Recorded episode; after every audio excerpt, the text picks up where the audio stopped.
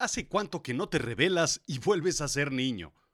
¿Hace cuánto que estás atrapada en ese universo de la adultez que tanto te aprieta?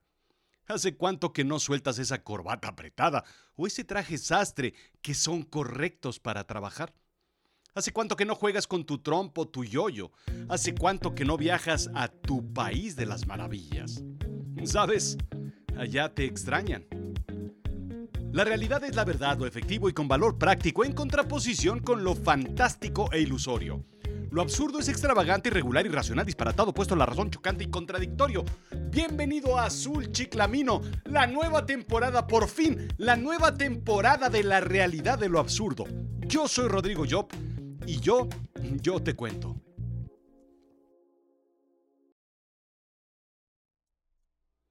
Siempre soñando, siempre imaginando. Así fue mi niñez. Bastaba con ver la blanca y ligera cortina agitarse con el viento para que imaginara un fantasma. Bastaba analizar el firme andar de una catarina sobre una hoja de pasto para imaginarme un mundo micrométrico. Bastaba tomar una hoja para crear mundos increíbles. Bastaba pararme frente a la enorme flama del calentador de agua para imaginar que peleaba con un dragón. Bastaba meterme debajo de las cobijas para imaginar que entraba a otro mundo. Me encantaba mi mundo interior, lleno de ensueños, fantasías e inventivas. Un buen día me dijeron, ¿listo? Es momento de crecer y dejar atrás todas esas tonterías. Venga. Y así fue. Hace poco me empeñé a reconquistar ese mundo ilusorio ¿Por qué debía pertenecerle solamente a los niños? ¿Por qué los adultos no podíamos disfrutar de esa inventiva, imaginativa y fantasiosa irrealidad? ¿Quién dictó esas reglas? Charles Ludwig Dodson nace en 1832 en Daresbury, Cheshire, Inglaterra. Matemático, fotógrafo y escritor, en 1862 rema por el Támesis desde Oxford hasta Godstow con su amigo Robinson Duckworth y sus tres hijas donde hicieron un picnic. Dodson les contó un cuento lleno de fantasía a las niñas. Animales que hablaban y que corrían, que se perseguían sin razón y tomaban té porque sí. Fascinadas por el cuento pasaron toda la tarde escuchando sus locuras. Alice, la más pequeña, le pide que le escriba el cuento y él lo escribe tal como se los contó, añadiendo incluso algunas aventuras adicionales de su personaje. Junto con algunas ilustraciones se lo regala a Alice y tiempo después su amigo Henry Kingsley lo convence de publicarlo. Y así lo publica. Alicia en el País de las Maravillas, en 1865 bajo el seudónimo de Lewis Carroll, convirtiéndose en el libro más popular para niños en toda Inglaterra, indica británica. En su historia, Alicia cae en un agujero persiguiendo a Conejo Blanco, flotando en un interminable abismo en el que cae sin caer, creciendo y disminuyendo su tamaño tan solo por comer o beber y cruzando sitios magníficos y lugares irreales. Pero una de esas escenas verdaderamente entrañables es la fiesta de té, organizada por un personaje verdaderamente entrañable. Bajito y cabezón, que dicho sea de paso, está loco y tiene un gran sombrero. Cuentan que en el siglo XVII se introduce el mercurio como un componente para dar tratamiento a los sombreros. La fabricación de sombreros de piel implicaba un proceso conocido como fieltro, en el que el pelo se cortaba de la piel casi siempre de conejo y era colocado en una capa cónica siendo presionado y encogido con agua caliente y vapor. El uso del nitrato de mercurio fue un secreto guardado durante mucho tiempo por sombrereros franceses. A diferencia de los procesos anteriores, el nitrato de mercurio hacía que la piel quedara más suave. Vaya favorcito que le hicieron al compartirles ese secreto. La locura de los franceses no era de a gratis. Los sombreros eran sumergidos en nitrato de mercurio normalmente en cuartos no ventilados, dando síntomas de mercurismo, principalmente temblorinas, notorias sobre todo al tomar té. Los síntomas se acrecentaban con pérdida de confianza, ansiedad, deseo de no ser observado, miedo al ridículo y cambios explosivos en el temperamento. Bueno, hablar con liebres y poner mantequilla y mermelada en los relojes y perder la noción del tiempo, entre otras cosas. Siempre me pregunté si la locura del sombrerero y la psicodelia del País de las Maravillas, así como el enredo de los extraños personajes y las raras y profundas metáforas, tendrían que ver con sustancias psicotrópicas que pudiera consumir el autor. Al parecer no es así. Simplemente Dodson, quiero decir, Lewis Carroll, se adentra en la fantasía y el juego, en la irrealidad surrealista y artística en donde los personajes son lo que quieren ser con la intención de entretener a tres lindas niñas. Nada más. El autor acuña las características de sus personajes de dos frases coloquiales de aquel tiempo.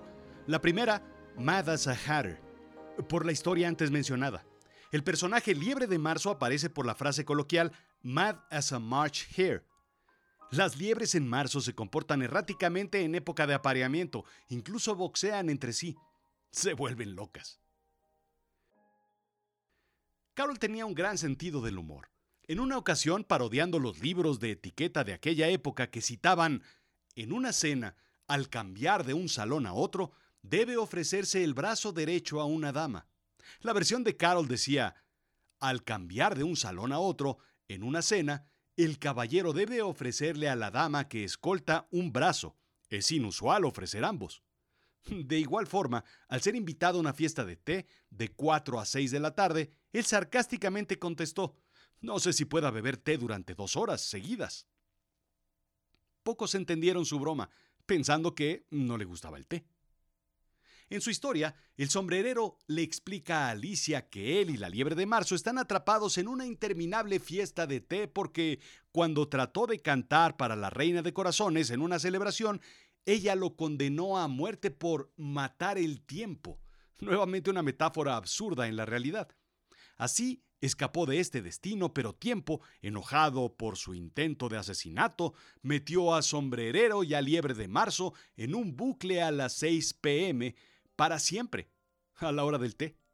Los dos grandes opuestos, la locura por un lado y la irreverencia atrapada en la decencia y el estiramiento cuadrado. Así eran mis tardes de trabajo en una oficina tiempo atrás. Así es que la fiesta de té de Alicia en el País de las Maravillas es una visión con la que un irreverente o una mente no madura o un niño podría ver lo ridículo del protocolo o manual de Carreño Tal es el ejemplo de Lirón, el tercer invitado a la fiesta, quien, en contra de todo protocolo, se queda dormido incluso en marzo, cuando sucede la fiesta y no es tiempo de hibernación. Alicia llega sin invitación de forma irrespetuosa. Los comentarios cortos y absurdos, los acertijos sin respuestas, en realidad lo que todos pensamos en una fiesta que hay que hacer, pero todos callamos por el protocolo correcto, el buen comportamiento y los buenos modales.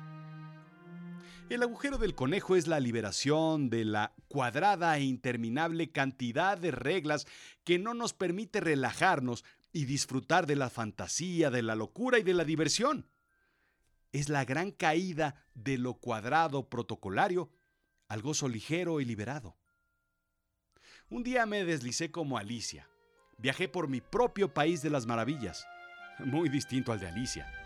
Ahí conocí yo a seres de otras dimensiones, presencias oscuras del más allá, preguntas absurdas y reflexiones cuasi prohibidas acá arriba. Caminé por un mundo en donde se puede hacer profesionalmente lo que uno quiera y no lo que a uno le dicen. Aprendí a soñar despierto y a salirme de mi cuerpo cuando estaba dormido. Recuperé mi risa y me despojé de mi rómbica corbata. Con el tiempo logré recuperar esa capacidad de regresar a mi niñez simplemente por mirar hacia abajo en un oscuro agujero de conejo y dejarme caer. Hoy voy y vengo cuando me place. A veces tardo días o semanas en regresar viviendo en esa fantasía. Es cómodo, agradable y acogedor. Alicia se agranda y se achica, y esa es la gran lección, creo yo. Si hay que ser maduro, sí, el mundo es así, pero también hay que saber volver a regresar a ser ese pequeño, volver al juego y al gozo, divertirse y bromear y en ocasiones, en pocas y contadas ocasiones, crecer y ser maduro. No, Lewis Carroll no estaba en drogas. Lo busqué y lo busqué, lo leí por todos lados. Más bien era un imaginario, un artista, un narrador. Por otro lado, no dudo que las fiestas de té en los estudios de Disney sí que estuvieran llenos de alucinógenos. Escobas bailando mientras Mickey usa un sombrero de mago, hipopótamos bailando ballet, elefantes psicodélicos en Dumbo, eso sí que estaban en algo. En fin, las lecciones que yo aprendí de Alicia fueron 1. Adéntrate en tu propio agujero de conejo de vez en cuando, poco a poco. Hay un mundo divertido ahí abajo, créeme. 2. No perseguir cosas sin sentido, sin una razón, cosas que se mueven y que no te llevan a ninguna parte, que solamente te distraen. Identifica ese conejo que persigues a lo tonto todos los días y deja de seguir. 3. Como Alicia, crece sin crecer. Recuerda que puedes ser pequeño o pequeña cuando quieras. 4. No dejes que el tiempo te domine como domina al conejo blanco. Domina lo que haces, tus sueños, tus metas, tus objetivos. Ahí está el secreto. 5. Cuando la lógica de los adultos no hace sentido, no hay que seguirla. Pero sí la seguimos porque todos la siguen. 6. Regresa con todo ese conocimiento de la fantasía y aplícalo a la realidad. Aquí arriba. Pocos aprovechan la sabiduría de la fantasía, la locura y el absurdo. Y 7.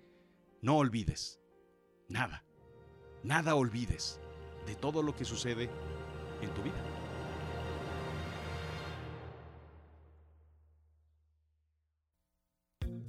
Esto fue Azul Chiclamino, la realidad de lo absurdo. Yo soy Rodrigo Job.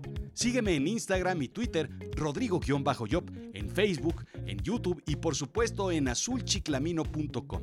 ¿Quieres aprender a contar historias? Bueno, pues yo te enseño. ¿Quieres aprender de storytelling para negocios? Bueno, pues yo te enseño. No dejes de escuchar Avisen a Berlín, la primera serie producida por Azul Chiclamino Originals en, pues sí, en avisenaberlin.com. Gracias.